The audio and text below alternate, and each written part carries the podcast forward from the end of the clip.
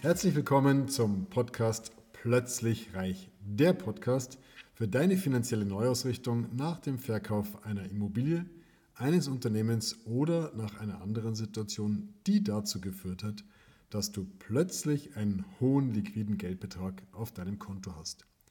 Mein Name ist Markus Marquardt und ich möchte dir helfen, für deine neu gewonnene Liquidität eine sichere und rentable Anlagestrategie zu finden, mit der du zu jedem Zeitpunkt ruhig schlafen kannst und alle deine Ziele und Wünsche sicher und planbar erreichen kannst und die dich dazu veranlasst, deinen Wohlstand so richtig in vollen Zügen genießen zu können. Ja, wer beruflich erfolgreich ist und sein Leben lang hart gearbeitet hat, gutes Geld verdient hat, konsequenten Vermögensaufbau betrieben hat und eventuell dann noch in die Situation kam, dass durch, den, durch eine Vermögensübertragung, durch eine Schenkung oder eine Erbschaft nochmal ein zusätzlicher Geldsegen aufs Konto kommt, der ist irgendwann so Ende 40, Anfang 50 in der Situation, dass er sich überlegt, Mensch, wie lange soll das denn eigentlich noch so weitergehen? Wie lange muss ich noch arbeiten? Wie lange muss ich arbeiten? Wie lange darf ich arbeiten? Wann möchte ich eigentlich dann auch mal anfangen, von meinem Wohlstand zu leben? So, und die große Fragestellung ist einfach, wie viel Geld benötigt man tatsächlich, um einen gewissen Lebensstandard bis ans Lebensende genießen zu können?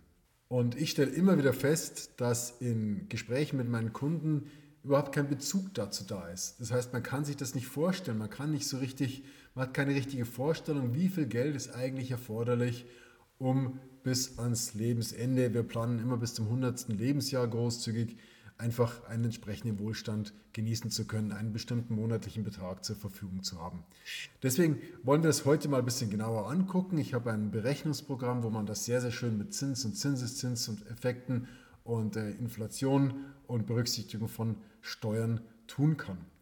Jetzt habe ich hier mal angenommen, dass du heute 50 Jahre alt bist. Wie gesagt, planen wir immer bis zum 100. Lebensjahr, damit das äh, Geld auf jeden Fall auch bis zum Lebensende reicht. Und ich habe hier mal äh, eingegeben, dass du einen Lebensstandard von 5000 Euro netto äh, zur Verfügung haben möchtest. Leider greift die Inflation und diese 5000 Euro nehmen jedes Jahr an Kaufkraft ab. Das muss natürlich berücksichtigt werden, sodass wir also hier mit der durchschnittlichen Inflation der letzten 30 Jahre von etwa 2,4 Prozent gerechnet haben. Das heißt, diese 5000 Euro müssen jedes Jahr um 2,4 Prozent gesteigert werden, damit du jedes Jahr tatsächlich die Kaufkraft von 5000 Euro entnehmen kannst. So, dann ist natürlich die Frage, mit welcher Rendite rechnen wir hier für das Vermögen, das du hier einsetzt.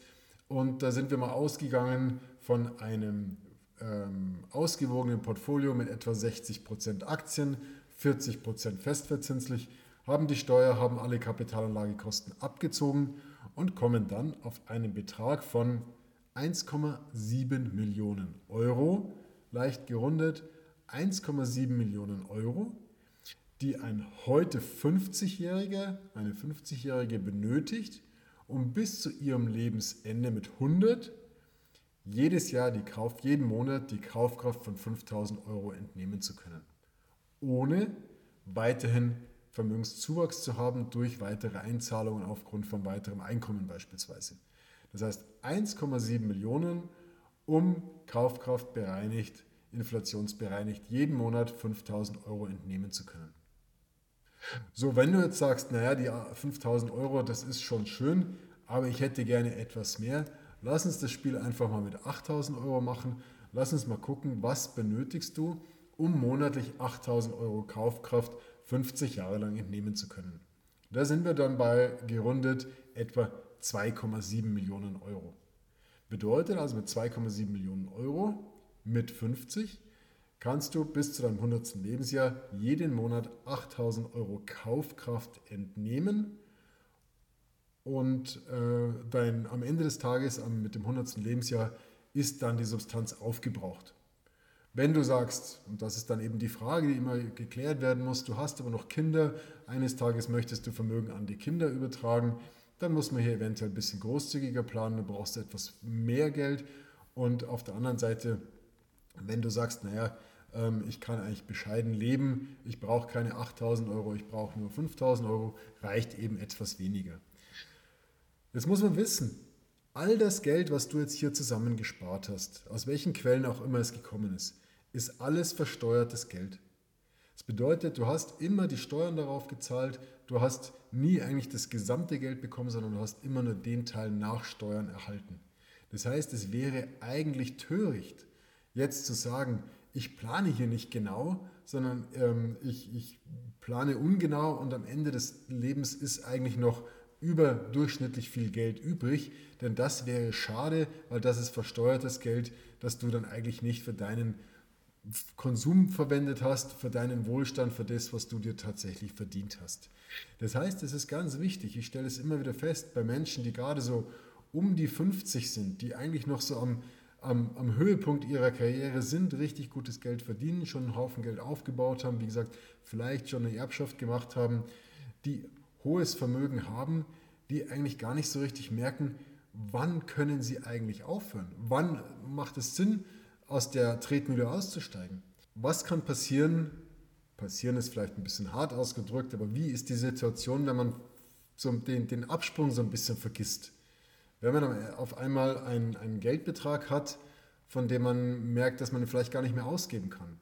So geht es jemandem, den ich letztens kennengelernt habe, der ist äh, Anfang 60 und hat einfach durch viel Arbeit, durch gute, erfolgreiche berufliche Tätigkeit sich ein Vermögen von 5 Millionen Euro aufgebaut.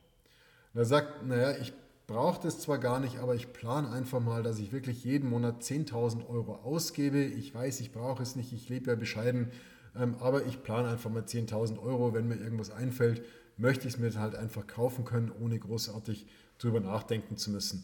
Und ich möchte einfach auch mal unterwegs sein können. Ich möchte auf die Bahamas fliegen können, wann es mir passt. Deswegen plane ich mit 10.000 Euro. So, und er dachte eigentlich, dass es schon sehr, sehr großzügig ist. Und wenn wir es dann durchrechnen, stellen wir fest, dass wenn er von 60 bis zum 100. Lebensjahr 40 Jahre lang jeden Monat die Kaufkraft von 10.000 Euro entnehmen möchte, reichen ihm eigentlich 3 Millionen Euro. Das heißt, wenn er 3 Millionen Euro hätte, könnte er jeden Monat 10.000 Euro entnehmen bis zum 100. Lebensjahr und dann wäre das Geld aus. Jetzt hat er aber 5 Millionen Euro, das heißt eigentlich hat er 2 Millionen Euro zu viel. Und das ist jetzt die Frage, was macht man?